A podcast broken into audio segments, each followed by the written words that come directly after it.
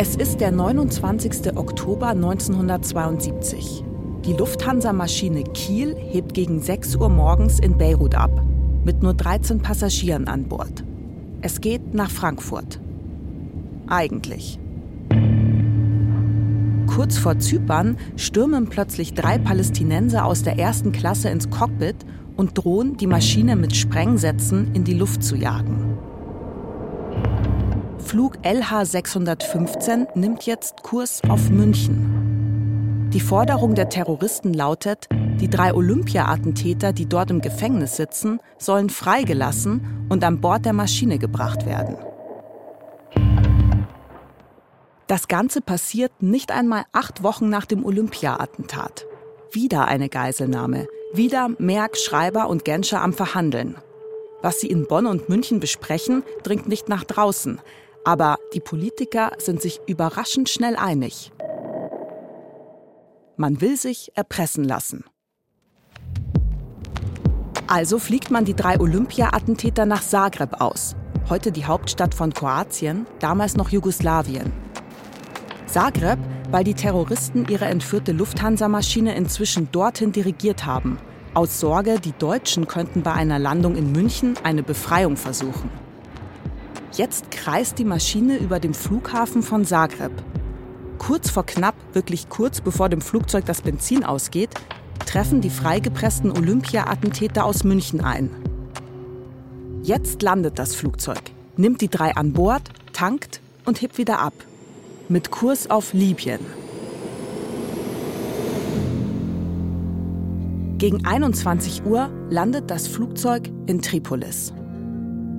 Die Passagiere werden freigelassen und die drei freigepressten Terroristen den Journalisten vorgeführt, als Helden. Fernsehaufnahmen zeigen sie nebeneinander an einem Tisch sitzen, geblendet vom Blitzlichtgewitter. Ein Journalist fragt, so ob sie erwartet haben, so schnell freizukommen.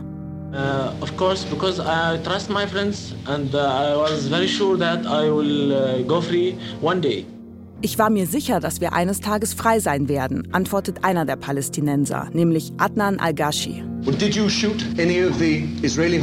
Ob er eine der israelischen Geiseln erschossen habe. Uh, uh,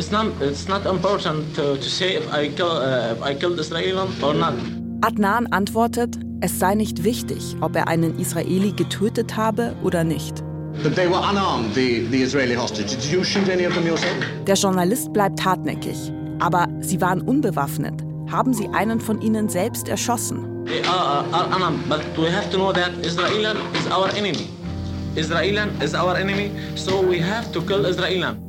Unbewaffnet ja, antwortet Adnan al-Ghashi. Aber Israelis seien nun mal der Feind. Also müsse man sie töten. Anki Spitzer sieht die Mörder ihres Ehemanns jetzt zum ersten Mal. I came back from a memorial service in uh, Jerusalem. I came home, uh, I turned on the TV, and there was the press conference. What they were saying, I, I couldn't believe it. I couldn't believe it. I, I said, what, what, kind of people are these? Because, you know, you, you go and kill and then you are happy. I, I, I don't get it. Anki Spitzer kommt in dem Moment gerade von einer Gedenkfeier zurück. Sie macht den Fernseher an und sieht die Pressekonferenz. Sie kann gar nicht glauben, was die da sagen. Sie fragt sich, was für Menschen sind das, die losgehen und töten und dann darüber glücklich sind.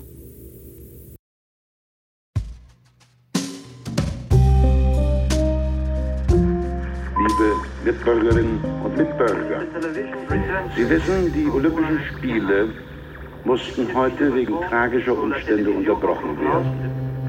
We fight violence by violence. Wenn dann einer reinkommt und eine Handgranaten hat, dann schießt er einen Kopf rein. I want to know how my husband was killed.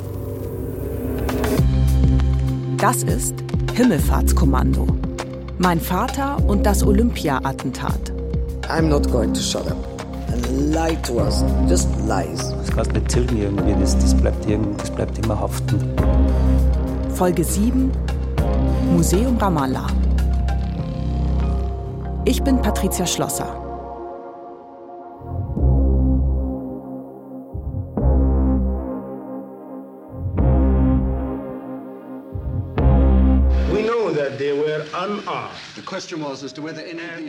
Mohammed al-Safadi und Adnan al-Ghashi sitzen ganz steif und ernst da bei dieser Pressekonferenz.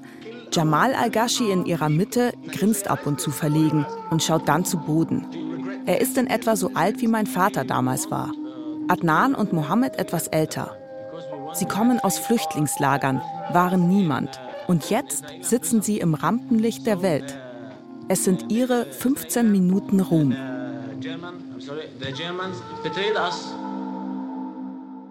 Das letzte Mal, als mein Vater die drei gesehen hat, das war direkt nach ihrer Festnahme auf dem Flugplatz in Fürstenfeldbruck. Polizisten bringen sie damals in einen kleinen Raum. Sie müssen sich ausziehen und hinknien, die Hände im Nacken. Die haben furchtbar ausgeschaut. Dreckig und verängstigt, weil die ja mit Schaum eingedeckt worden und dann im Dreck liegen und, und dann das Gesicht und so alles war noch echt furchtbar ausgeschaut.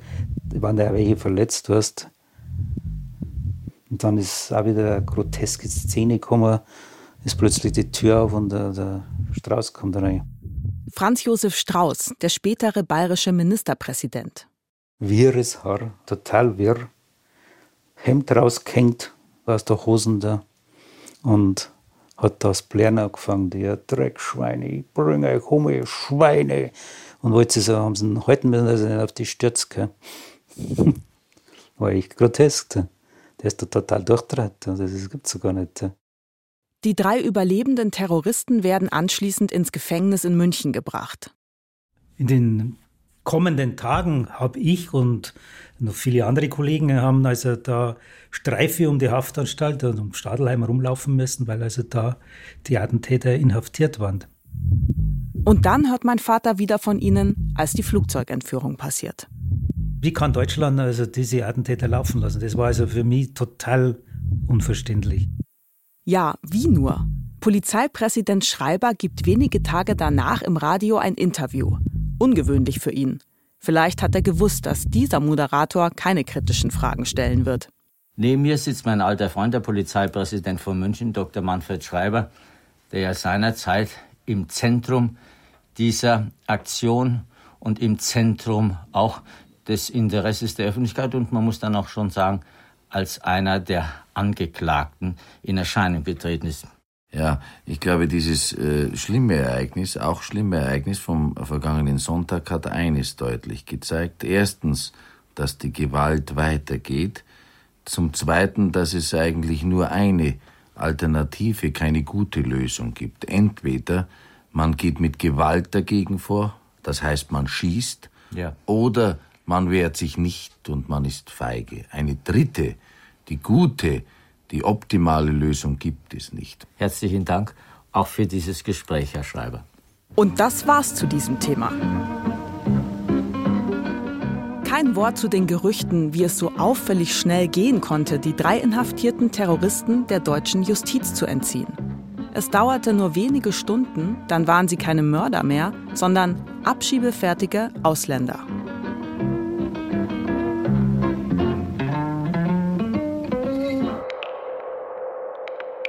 Der Polizist Heinz Hohensinn erinnert sich daran, wie die Terroristen zum Flugplatz gebracht werden. Ja, Heinz Hohensinn alias Kripo Heinz. Er war bei dieser Turbo-Abschiebung im Einsatz. Es gibt ein Foto davon, wie er auf dem Flugfeld steht, im Gespräch mit anderen Beamten. Es ist 15.45 Uhr, als die drei Terroristen in einer Condor-Maschine nach Zagreb geflogen werden. So, die sind dann mit so einer kleinen äh, Lufthansa-Maschine, so äh, 15, 20 sitzige, sind die drei mit den Lunchpakete dann, äh, dann ausgeflogen worden. Mit Lunchpaketen? Das konnten wir nicht verifizieren. Aber mein Vater meint. Ja, irgendwie kann ich mir das schon vorstellen. Diese typische deutsche Gründlichkeit.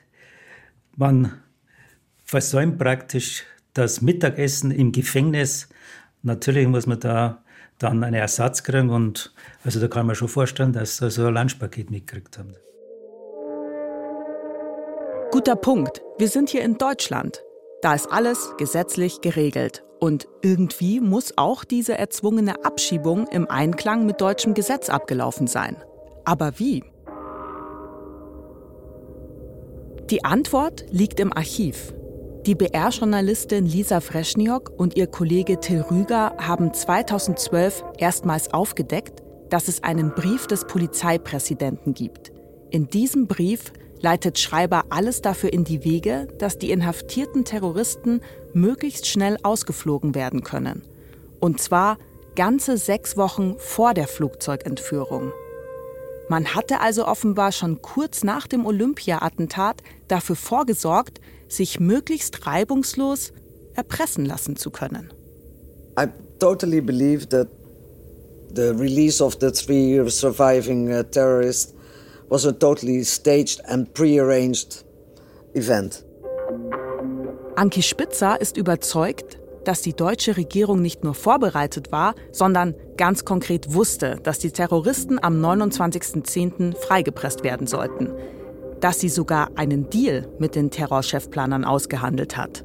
So they said, if you release those three Palestinian terrorists, then we will commit to never having an attack. And that's why they released them. Nämlich, sagt Anki Spitzer, wenn ihr die drei Terroristen freilasst, dann erklären wir uns bereit, keine Anschläge mehr in Deutschland zu begehen. Von diesem Deal berichtet auch einer der Terrorchefplaner selbst, Abu Daoud. Er ist inzwischen tot, aber in einem Interview 1996 sagt er zu der Freipressung, die Deutschen, sagt Abu Daoud, haben einen Deal mit den Palästinensern gemacht, dass ein Flugzeug entführt und die Terroristen freigelassen werden.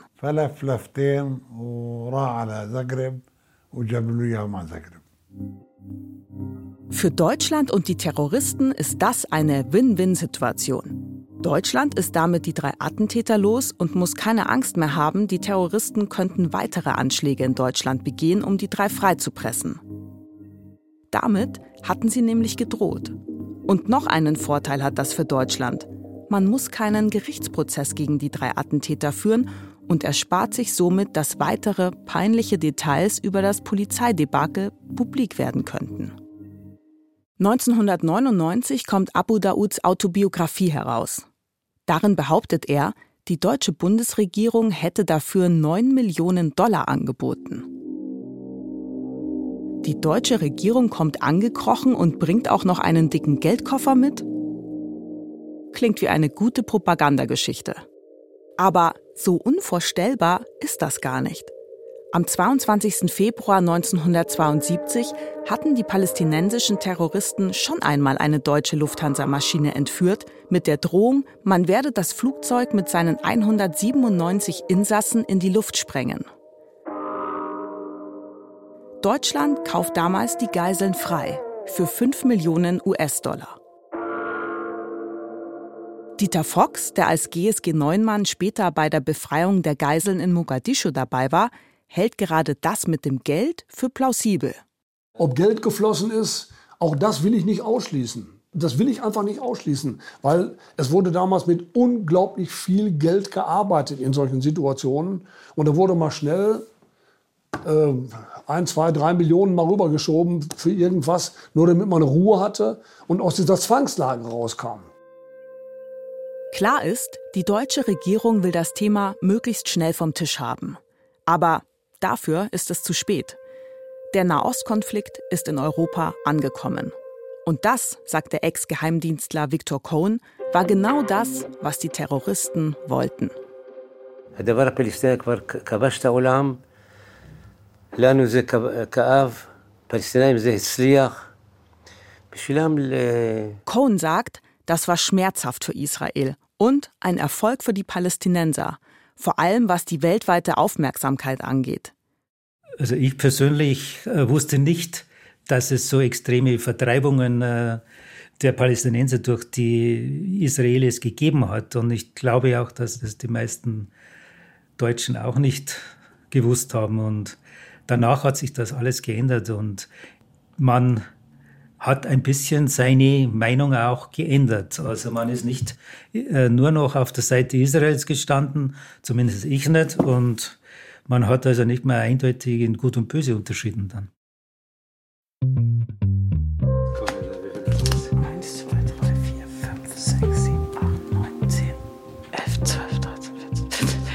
1, So 30 wird schon sein. Mindestens 18. Bei meinem Vater im Arbeitszimmer zähle ich die Bücher, in denen es um Israel und Palästina geht. Sollen die auch noch dazu? Nein, da nicht dazu. 29, 30, 31, 32, 33, 34, 35, 36, 36 Bücher. Ja, das, Nur sind zu- aber, das sind aber nur die, die normalen Bücher. Jetzt habe ich noch E-Bücher, habe ich ja auch noch mindestens 50 da.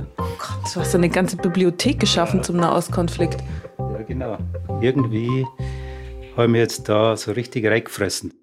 So sehr reingefressen, dass mein Vater angefangen hat, selbst ein Buch zu schreiben. Einen Roman über einen Polizisten namens Simon Burger. Und der Simon Burger, das ist so dein alter Ego quasi, oder? Ja, der Simon Burger, der geht halt dann so als, als, als roter Faden immer durch, durchlebt halt dann sein Trauma Olympia 72 und dessen also sein, in sein Leben auch noch immer wieder beschäftigt.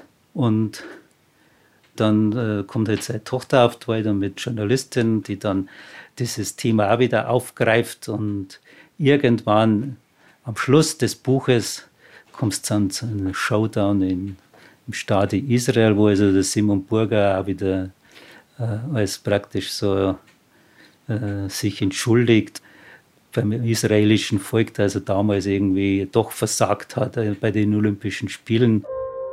Ich fass es nicht. Ich muss es mir nochmal auf der Zunge zergehen lassen. Mein Vater schreibt einen Roman, in dem sich eine Figur stellvertretend für ihn beim israelischen Volk entschuldigt, weil dieser Simon Burger irgendwie doch versagt hat. In seinem Roman ist es der Staat Israel, bei dem er sich entschuldigt. Noch dazu mit einem Showdown. Klingt etwas drüber, aber okay, ist eben ein Roman. Aber ich bin mir sicher, dass dahinter der reale Wunsch steckt, sich entschuldigen zu können. Und natürlich ist ganz klar, wem er im echten Leben diese Entschuldigung anbieten müsste. Aber doch eine Frage, doch eine Frage. Wie glauben Sie, dass es zu einem guten Erfolg hätte können kommen? Anki Spitzer. Sie ist zur Personifizierung der Schuldgefühle meines Vaters geworden. Denn sie prangert das Polizeidesaster öffentlich am schärfsten an, wie damals in der Talkshow. Die acht Männer, die in Lufthansa-Flugzeug haben gewartet, die zwei Hauptterroristen zu überfallen, sind weggelaufen. Es kann sein, dass Anke Spitzer von mir oder von uns nichts wissen will. 50 Jahre später und dann komme ich. Ich weiß nicht, ob das funktioniert. Gut, ich kann ja mal versuchen, Kontakt aufzunehmen. Dir Anouk Spitzer. Also setze ich mich an den Laptop am 5. August 2019. I'm writing to you for a professional and the same time personal reason. Ich schreibe eine Mail, sure aber nicht an Anki Spitzer, sondern an ihre Tochter Anouk. Ich schreibe ihr, dass ich Journalistin bin und zu Olympia Like you wrote 72 recherchiere. So, this is the journalistic side. The other is a very personal one. My father was Und dass mein Vater damals Teil der Einsatzgruppe im Flugzeug war. Ich frage, ob mein Vater und ich sie besuchen dürfen. But I also know that confronting the past can be painful. Aber so schreibe ich, ich würde natürlich verstehen, wenn sie einen solchen Kontakt nicht will.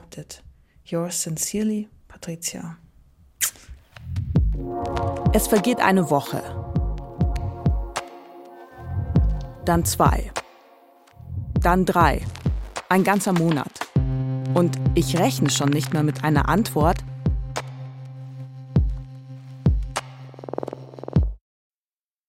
Da kommt ihre Mail am 6. September 2019. Wir sind eingeladen. Mein Vater und ich. Und wir buchen Flugtickets für März 2020. Und dann Jetzt ergreift auch Israel drastische Schutzmaßnahmen. Im Kampf gegen eine Ausbreitung des Coronavirus haben die Behörden die Stadt Bethlehem abgeriegelt. Außerdem lässt Israel deutsche Reisende wegen des neuartigen Coronavirus nicht mehr ins Land. Diese Vorgabe bedeutet de facto ein Einreiseverbot und macht einen Urlaub unmöglich. Scheiße. Jetzt schauen wir blöd aus der Wäsche. Scheiße. Israel hat eine besonders strenge Corona-Politik. Lange Zeit dürfen so gut wie überhaupt keine AusländerInnen einreisen. Immer wieder geht es hin und her. Aber wir geben nicht auf. Es werden knapp zwei Jahre vergehen, bis wir tatsächlich nach Israel fliegen können. Dann, im Herbst 2021, öffnet sich auf einmal ein Fenster. Die Zahlen sind niedrig und wir bekommen eine Sondergenehmigung von Israel erteilt. Ein unfassbar bürokratischer Aufwand macht es möglich. Endlich können wir unseren Flug antreten. Jetzt bist du schon wieder zu dick geworden. Was ist so dick? Zu dick bin ich wieder geworden. Zugenommen. Oh, Papa. Also von, den, von den normalen Hemden passen mir bloß noch zwei jetzt wieder. So, der Abend vor der Abreise. Mein Koffer ist halb so groß wie der Koffer von meinem Vater. Aber ich bin mindestens genauso aufgeregt wie er. Hoffentlich kann ich schlafen heute Nacht. Morgen müssen wir schon um halb sechs aufstehen. Ja, okay, ab ins Bett.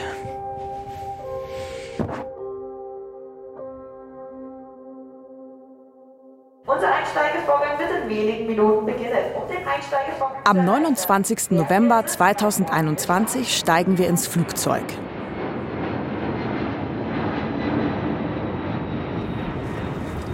Do this often? To drive from Tel Aviv to Ramallah or is it Uh, no, it's uh, special? uh, to be honest, uh, from the days of the corona, nothing. Bevor wir Anki und Anouk Spitzer treffen, machen wir noch einen Abstecher ins Westjordanland. Hier wollen wir Bassam Abu Sharif treffen. Er war der PR-Stratege vieler Anschläge. Zwar war er nicht am Olympia-Attentat beteiligt, aber er ist einer der wichtigsten Köpfe des palästinensischen Terrorismus. 1972 bekommt er eine Briefbombe geschickt. Sharif hat dabei vier Finger verloren und auf einer Seite ist er jetzt taub und blind. Aber er hat überlebt. Der Anschlag auf Sharif war Teil einer groß angelegten israelischen Vergeltungsaktion. Codename Caesarea. Israel hat sie nach der erfolgreichen Freipressung der drei Olympia-Attentäter aufgebaut. Man ist wütend auf Deutschland und enttäuscht, dass die drei Terroristen freigelassen worden sind. Und man will nicht akzeptieren, dass die Drahtzieher damit davonkommen. What Golda Meir also said to us, you know, they said the Palestinian leaders, we will hunt them down till the end of the world. Anki Spitzer erinnert sich, dass Premierministerin Golda Meir den Angehörigen der Opfer versichert hat, dass man die Terroristen bis ans Ende der Welt jagen werde. Anki hat ihr damals geantwortet, glauben Sie, ich fühle mich dadurch besser? Also also. Es sind schon genug Menschen umgebracht worden. Und jetzt diese Leute auch noch, die haben auch Kinder, die haben auch Ehefrauen. Insgesamt werden durch die Geheimmission Caesarea 20 Menschen getötet, von denen mehrere nachweislich nichts mit dem Olympia-Anschlag zu tun hatten. Von den drei überlebenden Olympia-Attentätern haben sie dagegen nur einen erwischt. Die anderen beiden leben noch und geben sogar gelegentlich Interviews. Allerdings nur gegen Geld. Viel Geld. About A bit in the morning and then late afternoon it's yeah. Mein Vater war noch nie im Westjordanland. Angespannt und neugierig zugleich schaut er durchs Taxifenster. Es geht über den Checkpoint Kalandia. Staubige Straßen, chronisch verstopft, an den Seiten Autofracks und Stacheldraht, in denen weggeworfene Plastiktüten hängen. An der Grenzmauer zwischen Israel und den palästinensischen Gebieten ein riesiges Graffiti von Palästinenserführer Yasser Arafat. Er hatte immer behauptet, mit den palästinensischen Terroranschlägen, dem Schwarzen September und dem Olympia-Attentat nichts zu tun zu haben. Historiker gehen heute davon aus, dass er den Terrorismus zumindest stillschweigend geduldet hat. Unser Taxifahrer Jamel flucht routiniert über den Verkehr. Es ist ein Desaster, sagt er. Und will wissen, was wir im Westjordanland machen. Ich erkläre es ihm und er sagt, Don't, forget to mention the, the taxi driver. yes.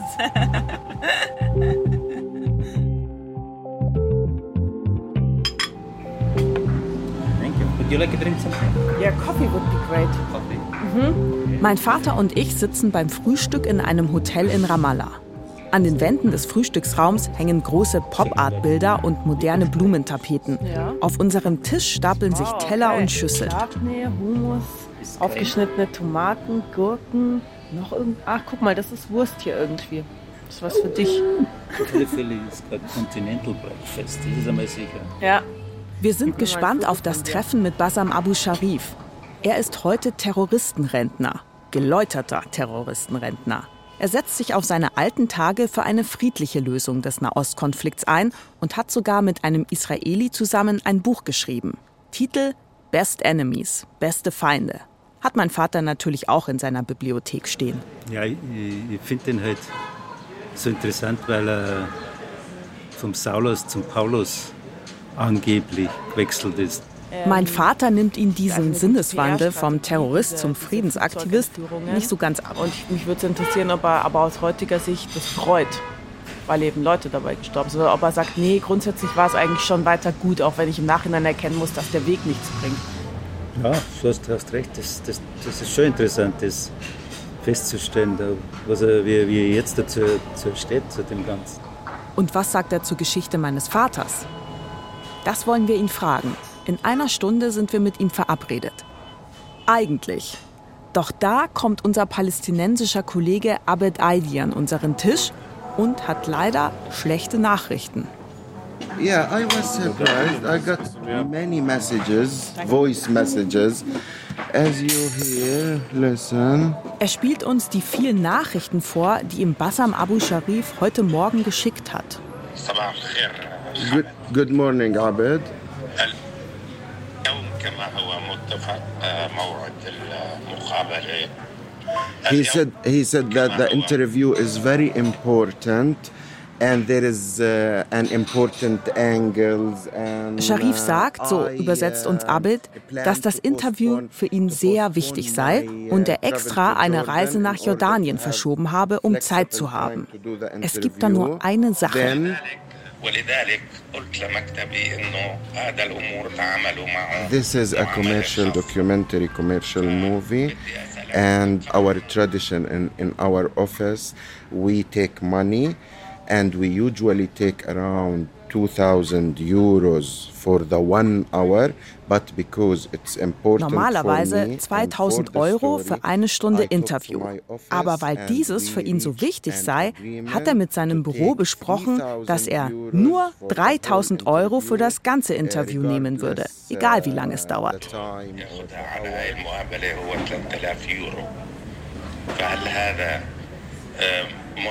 And also he said that uh, this this interview, it's uh, the money. It's not for me. It's for the orphans. Außerdem sagt er noch, dass das Geld nicht für ihn sei, sondern für Waisenkinder. This is the deal. Please let me know what do you think and answer me.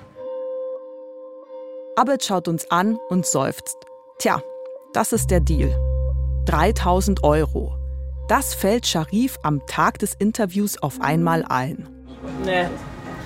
Das ist ein absoluter Batze. Ist.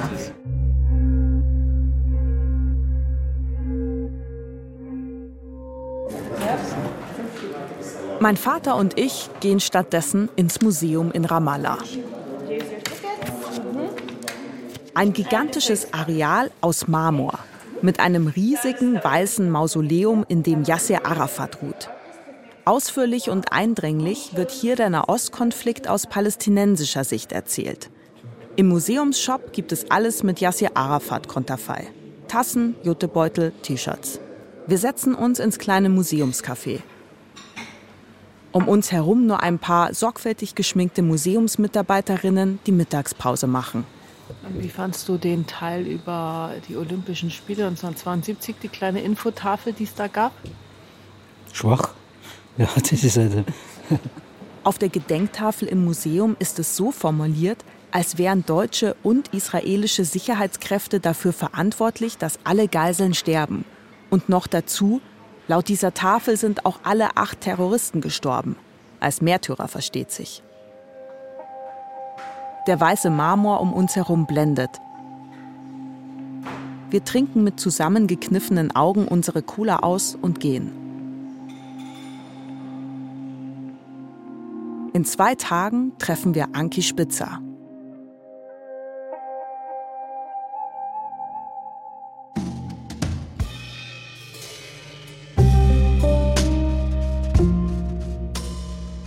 Das war die siebte Folge von Himmelfahrtskommando. Mein Vater und das Olympia-Attentat. Ein Podcast von mir, Patricia Schlosser. Und ich sage Danke an Guido Schlosser, meinen Vater. Und ans Team. Produktion und Regie hatten Alexandra Distler und Fabian Zweck. Sounddesign Dagmar Petrus.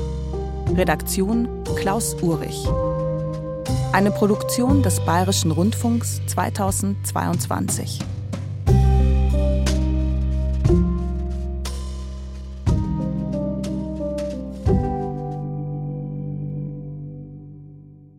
Wenn euch der Podcast gefällt, dann gebt gerne eine Bewertung ab. Das hilft anderen, diesen Podcast zu finden.